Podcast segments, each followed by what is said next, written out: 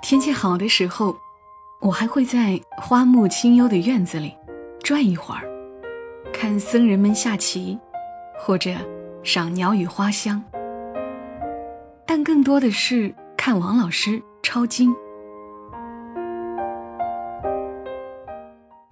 每个故事都是别人走过的路，做人如果没梦想，那个有微笑的抚慰，从一数到十，你爱我有也有多少？泪水的滋润。默默到来，故事如你。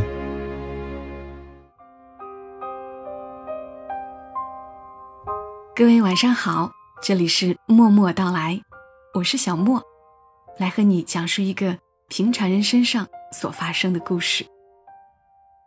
今晚的故事名字叫《心存忏悔，去做一个超今生》，作者七燕，出自于全民故事计划的第一百九十三个故事。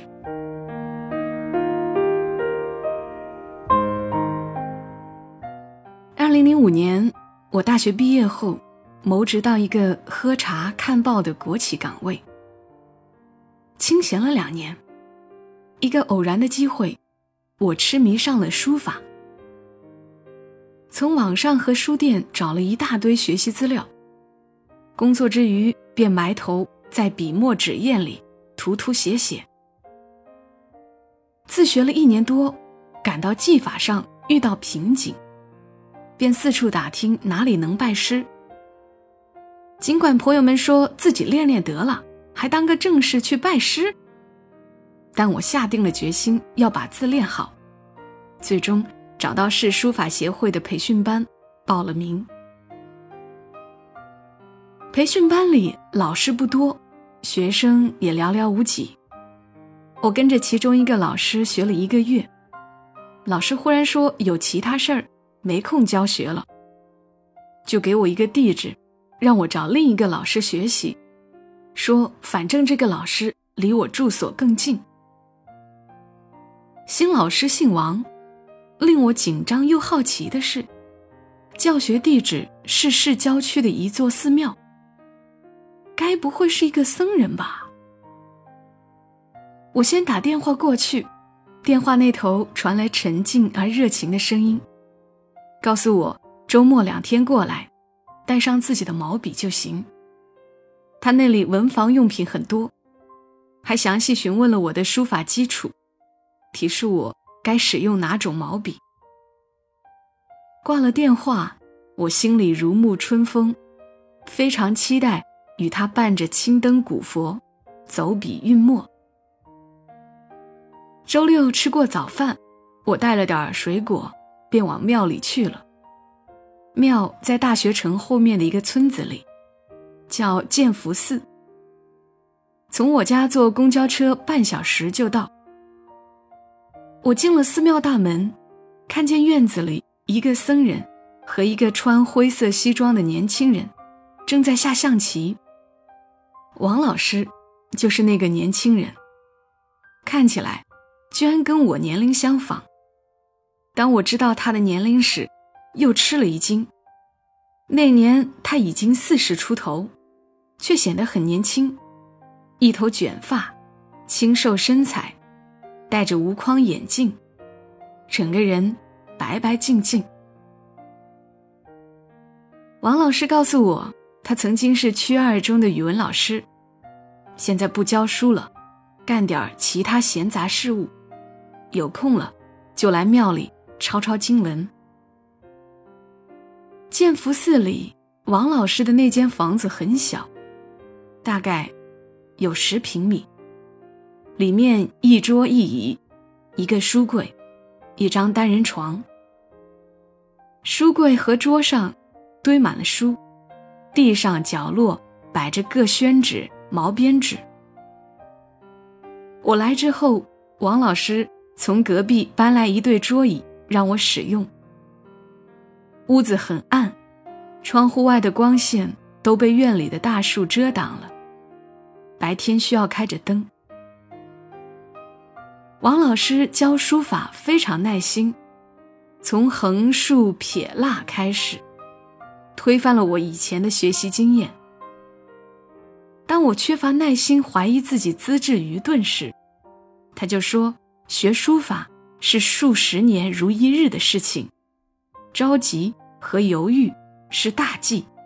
练字间隙，我问他在庙里做什么工作，他说抄经，就是用小楷抄一些佛经，赠送给各个寺庙或者香客。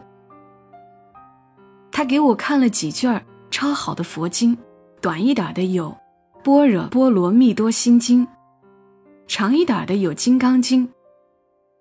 我一边翻看，一边惊叹，字迹真是精美潇洒。学习结束后，王老师常常会带我到寺庙后院转转。后院非常大，估计得有三四亩。院子中间是个小塔。塔身长满了青苔，从塔中心散开是迂回起落的走道，两旁杂草丛生。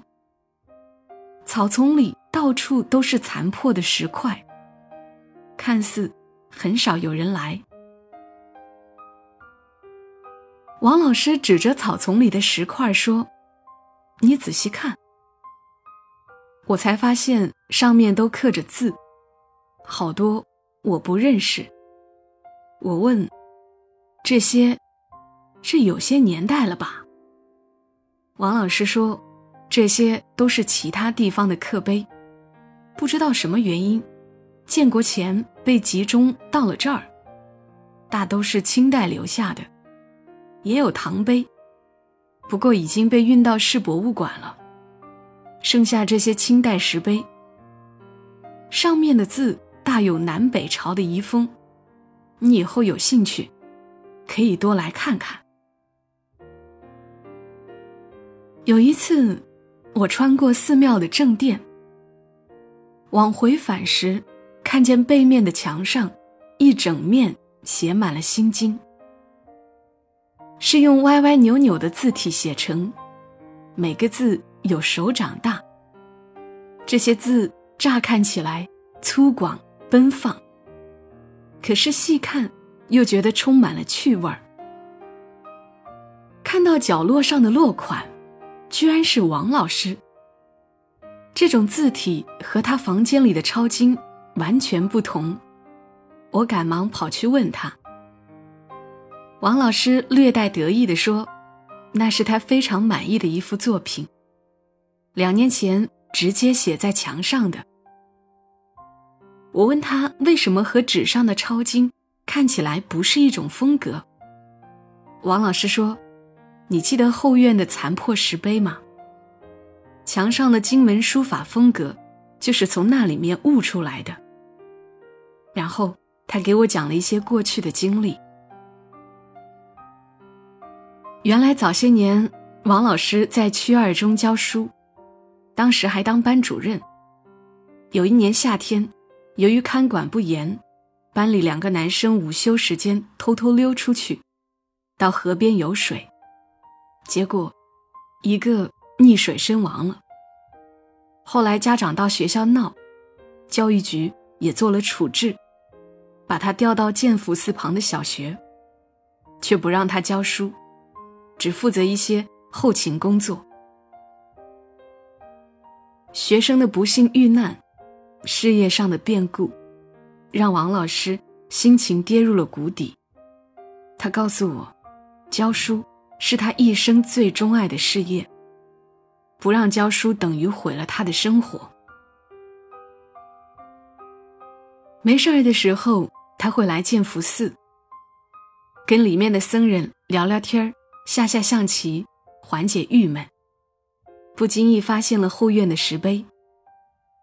王老师自幼受过家庭良好的书法训练，本身也喜欢写字。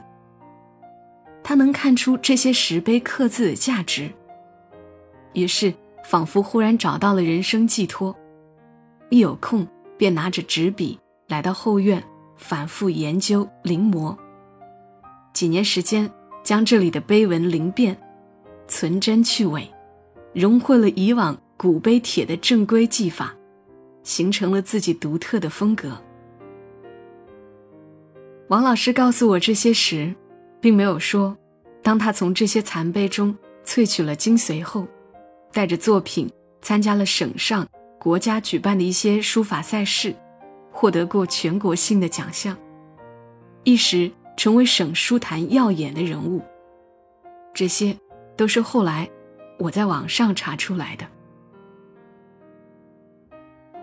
有时学习结束，王老师会留我在庙里吃午饭，我们一起和几个僧人在膳房用餐。那里面吃饭不让说话，也不准故意发出声音，所有人吃饭的速度很快，吃完就匆匆离去。一屋子的人瞬间消失在寺庙的各个房间里。天气好的时候。我还会在花木清幽的院子里转一会儿，看僧人们下棋，或者赏鸟语花香。但更多的是看王老师抄经。王老师抄经的字体，临摹的是南宋的张吉之。他的面前竖着放本帖子，自己趴在桌上一笔一画临写。我小心地问王老师：“为什么选择抄经呢？”他笑了笑，说：“刚开始确实希望通过抄经减少内心的愧疚，后来认识到这更是一个让更多人受益的功德，就坚持了下来。比如，他见到过有的老人接到他一笔一画抄出来的经文后，泪流满面。”有的人会把他的经文铺展开来，焚香供奉。更多的人告诉他，当一遍遍的诵读他抄的佛经时，看着清雅的字迹，能让心静下来，感悟佛的妙语。王老师讲这些的时候，神色充满了喜悦。跟着王老师在庙里学习了半年。他不让我学了，说我练字的速度太快，应该回过头慢慢消化。如此进度对我并没有益处。现在基本的方法已经教给我了，往后自己一点点的在练习中体悟，待到这一阶段完全渗透了，可以再来找他。从王老师那里学出来后。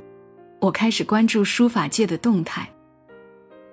这个期间，我才对王老师有了更多的了解。无论是市书协，还是省书协，都隆重的在官网专栏里对王老师做了介绍。从二零零四年开始，他频频在中国书法家协会举办的书法展上入围获奖。近几年，尤其得了一些重要的奖项。我给他发短信，说没想到我的书法老师是这么深藏不露的高手。他回复说，都是一些虚名。为了珍惜这位良师，我一直与他保持着联系，常常征得同意后约他一起吃饭喝茶。从中得知，我结束学习不久后，他就没在寺庙里待了。人有了点名气，杂事儿就特别多了，你推都推不掉。王老师抱怨，我看得出他已经感到疲惫，因为我对书法界的一些职务不了解，专门向他问过网上列出的他那一大堆名号，都是不中用的，除了区文联副主席，这个是事业编制。每个月能有两千多块的工资，其他都是挂个虚名，什么用都没有，反倒是给自己找了一堆麻烦事儿。但是这些你又没法不接受。王老师继续说：“组织上安排的，别的领导写条子要求的，各种抹不掉的人情要求，真可谓是人在江湖身不由己。”其实我最愿意的工作还是教书。我这一辈子除了写字，就会个教书，也爱教书。我问他：“你不是说抄经也很有成就感吗？”王老师说：“抄经是为了忏悔过往，教书是为了培养未来。你那么多的名号，总有些益处吧？我可听说了，好些书法家一个字儿。”能卖几万块呢？我笑着问王老师，他便露出一副不满的样子。现在书坛就是因为这些东西搞得乌烟瘴气。他说，曾经有个企业赞助书协，让书协出几个有名气的书法家去现场表演。王老师受到派遣，辞不过，只能前往。在喧嚣的现场，与其他几位老师写了一些作品，之后只领到几百块的酬劳。后来他听说那些现场的书作，最终都被扔掉了。还有一些书法交流拍卖会，美其名曰文人雅集，可是到了现场，一些书法家就像是江湖杂耍艺人，把写字弄得人不像人，鬼不像鬼。但就是那些所谓作品，还能被人捧臭脚卖出高价。更可气的是，书法协会里好多人顶着书法家的名号，却不认真写字，整天钻营怎样扩大名声，不仅卑劣的手段炒作自己的字价，还组织自己的圈子和派系，误导、贻害了一大堆学习书法的人。说到这里。王老师愈加愤懑。平静了一会儿，王老师说：“出名后这几年，他靠着名利获利的，除了一些奖项的奖金外，只有搞书法教学挣了点钱。但这钱来的实在，这钱他也愿意去挣，本来就是老师。那你现在不去建福寺了，经还抄吗？我问。”经一直会抄下去，不过现在没有那么多时间了。之前在寺里待着，有功夫一写就是一整天。后来有了点名气，好些人就跑去寺里找我，打扰出家人的清静，我就搬出来了。现在抄经，也就只能在夜深人静的时候了。二零一一年的一天。我在网上看到王老师的介绍里增加了一条“区二中教师”，我发去信息询问，王老师回复说申请多次，教育局终于把他调回区二中教书了。那时我已经好久没联系过他，想必是越来越忙的大名人了。没想到忽然得知又去教了书，禁不住对王老师。生出深深的敬佩之情。但是我眼中的王老师，始终是那个在禅房花木中默然书写的抄经生。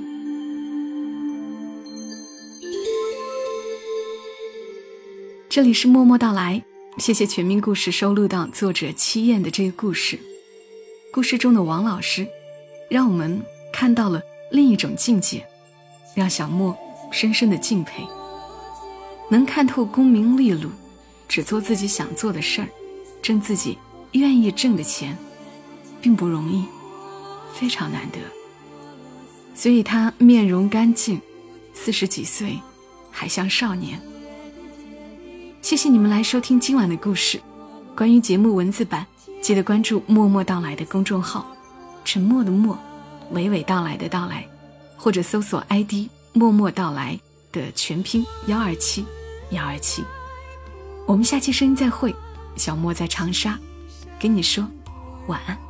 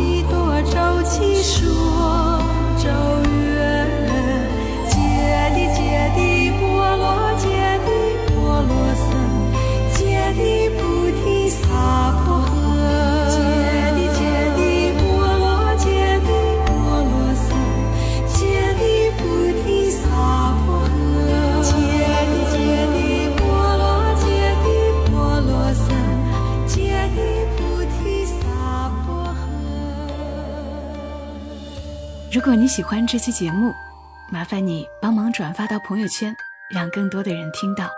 小莫在这儿，谢谢你。